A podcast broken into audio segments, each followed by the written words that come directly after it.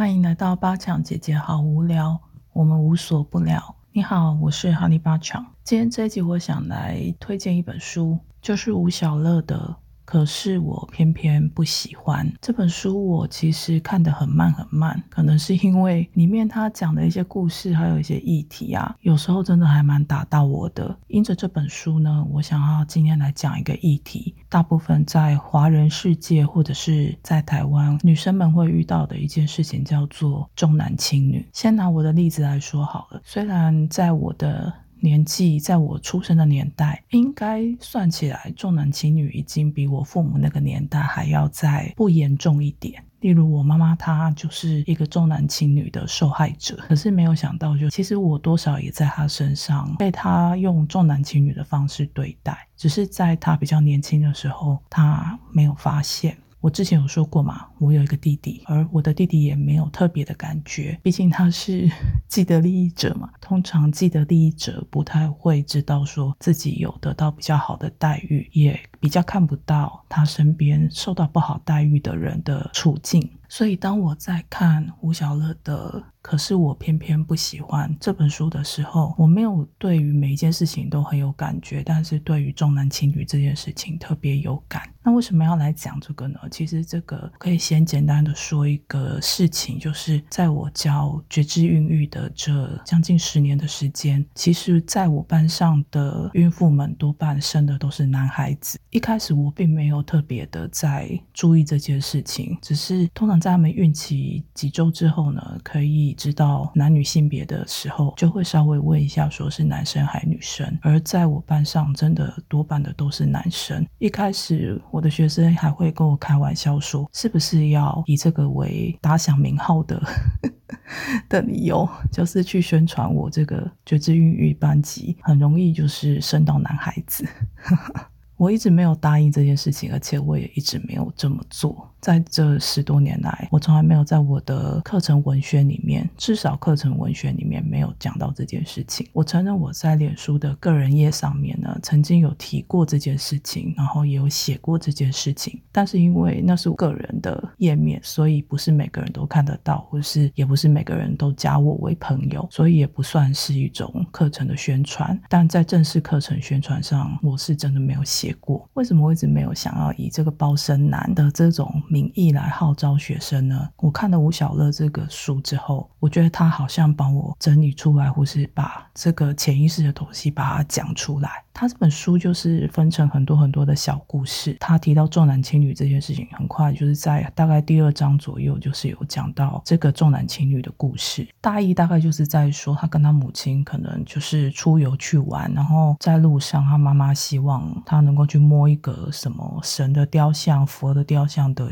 一个包身男的一个象征，这样，然后他不肯，因此在路上跟他妈妈有一些争执。所以他后面就是在回忆说，为什么他要为了去生男孩子，而去摸那个某个象征意义的东西。他的妈妈就告诉他说：“这是为你好啊，就是生了男孩子，你才会幸福。”我其实，在比较年轻的时候，我对于这样的文章，我会觉得说，哈，好可恶哦！就是这一些世代传承的这些窠臼吗？这种世代传承对女性的束缚呢？其实，在我过去，我会觉得听起来非常生气，而且愤愤不平。可是，在我年纪渐长啊，教了孕妇瑜伽，也就是觉知孕育，还有就是经历了不孕门诊的求诊，认识了一些一样是不孕的人，甚至我身边也有一些一直生女生，然后。为什么呢？因为他们要生一个男孩子，对婆家交代。在我进入灵性道路之前呢，我也对这样的事情愤愤不平。我觉得人生很不公平，为什么我是女孩子，我就得要负担起这一些东西？为什么我就要传承妈妈那种非常封建的想法？这个根本跟我受到的教育完全是不同的。而我受到的教育，是否真的没有在告诉我说，嗯，就是我们没有重男轻女？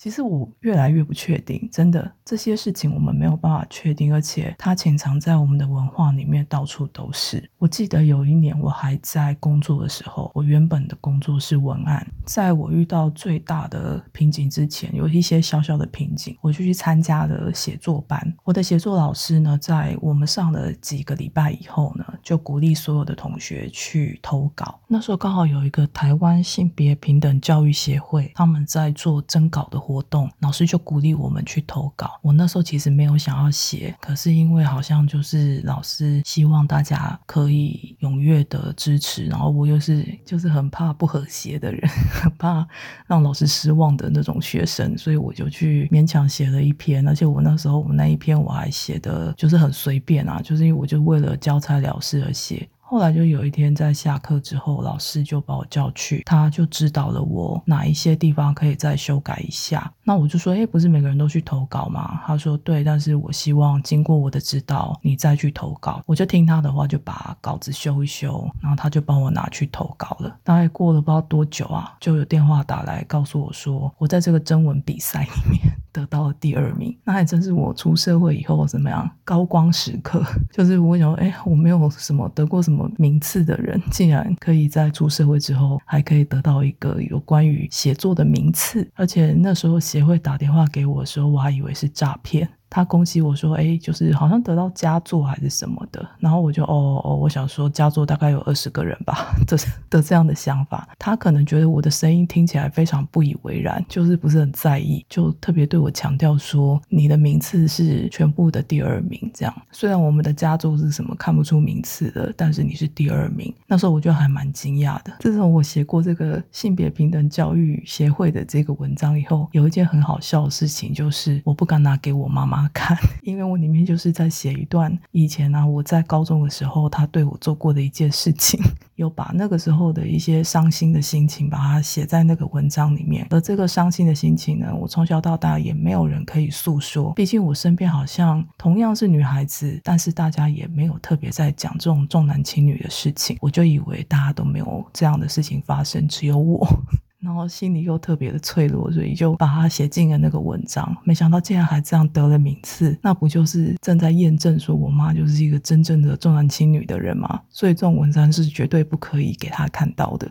好，那说到这边呢，其实我看了吴小乐的文章之后，它里面有一些文字啊，特别勾到我的地方，就是他在看有关，就是妈妈呢把这样重男轻女的观念呢遗传给自己的女儿，那其实呢。妈妈可能以前也被这样对待过，明明就是大家都身为女人，尤其是女儿长大以后，也成为女人以后，不再是女孩了，也会觉得说：“妈妈，你也是女人，你为什么要这样对我？”其实这样的心情，我也曾经是很深刻的。一直到后来我进入灵性道路之后，有一次我好像在我的老师面前，就是嗯。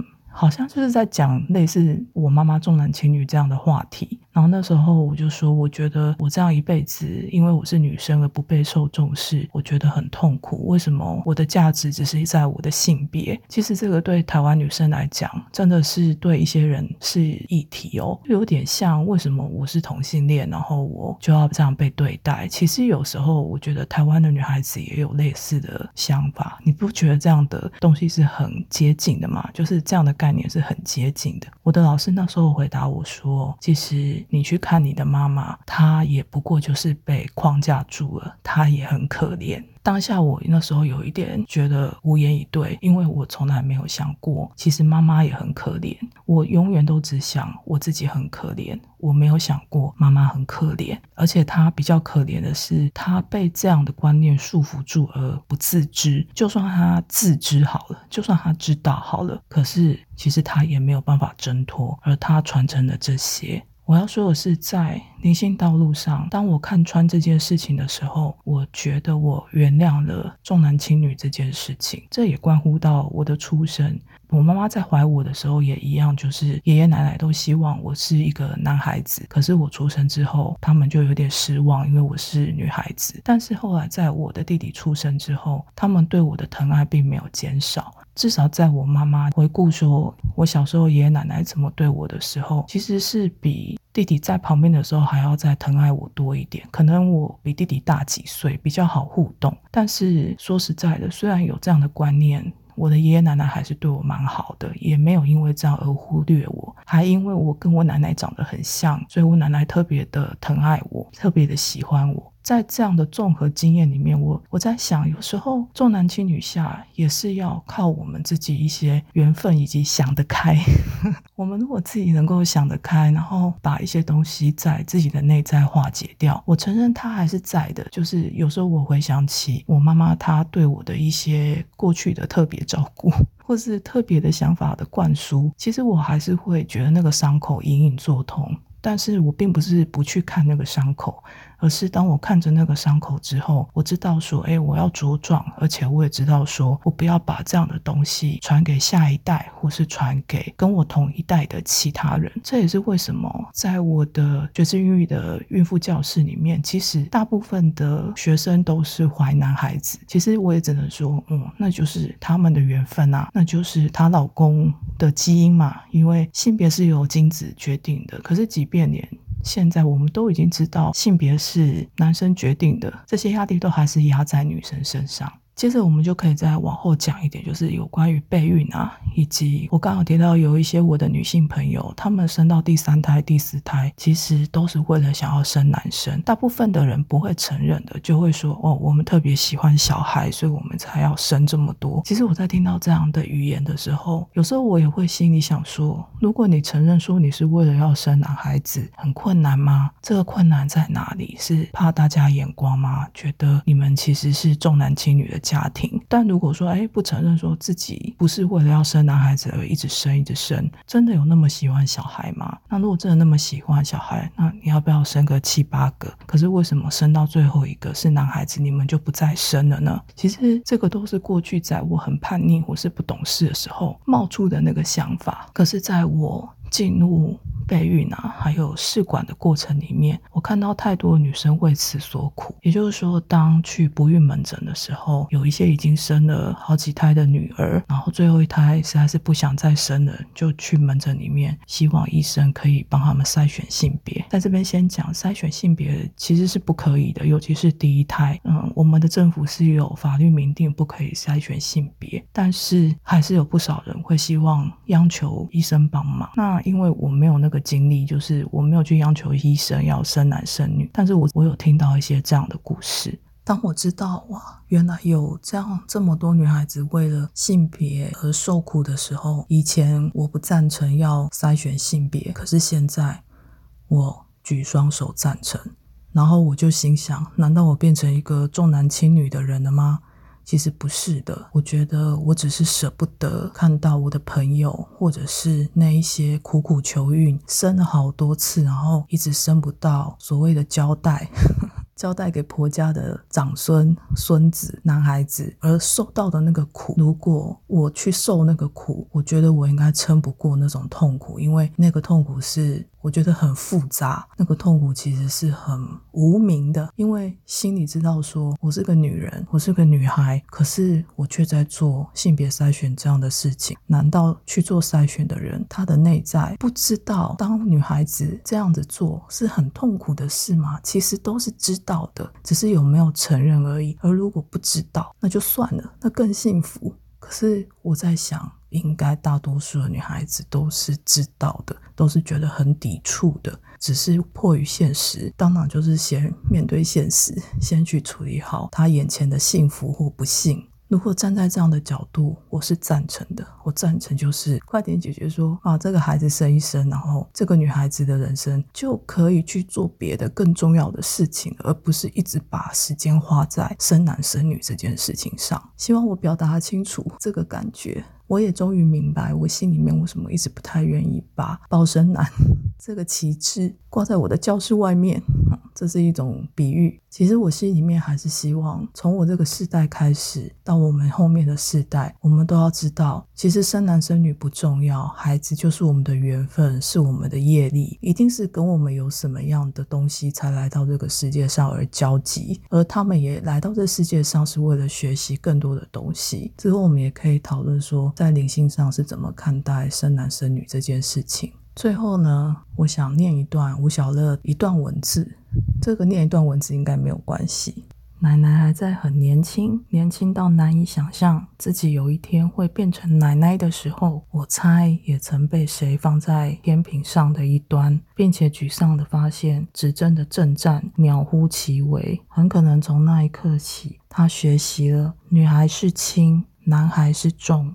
女孩长成了妈妈、奶奶，每回身份的转换。她也亦步亦趋地临摹着前人留下来的法则，把姑姑放在天平上，把堂姐们放天平上，最后也把我给拎上了天平。于是，一批批的女孩们继承了血，更继承了这一份自厌的移情。细想，真是凄凉，多像一笔无法抛弃继承的债务。希望所有的女孩子，你都爱自己，爱你的女儿，也爱你的儿子，因为他们都是一样的。今天就先到这里，谢谢你的时间，我们下一期见。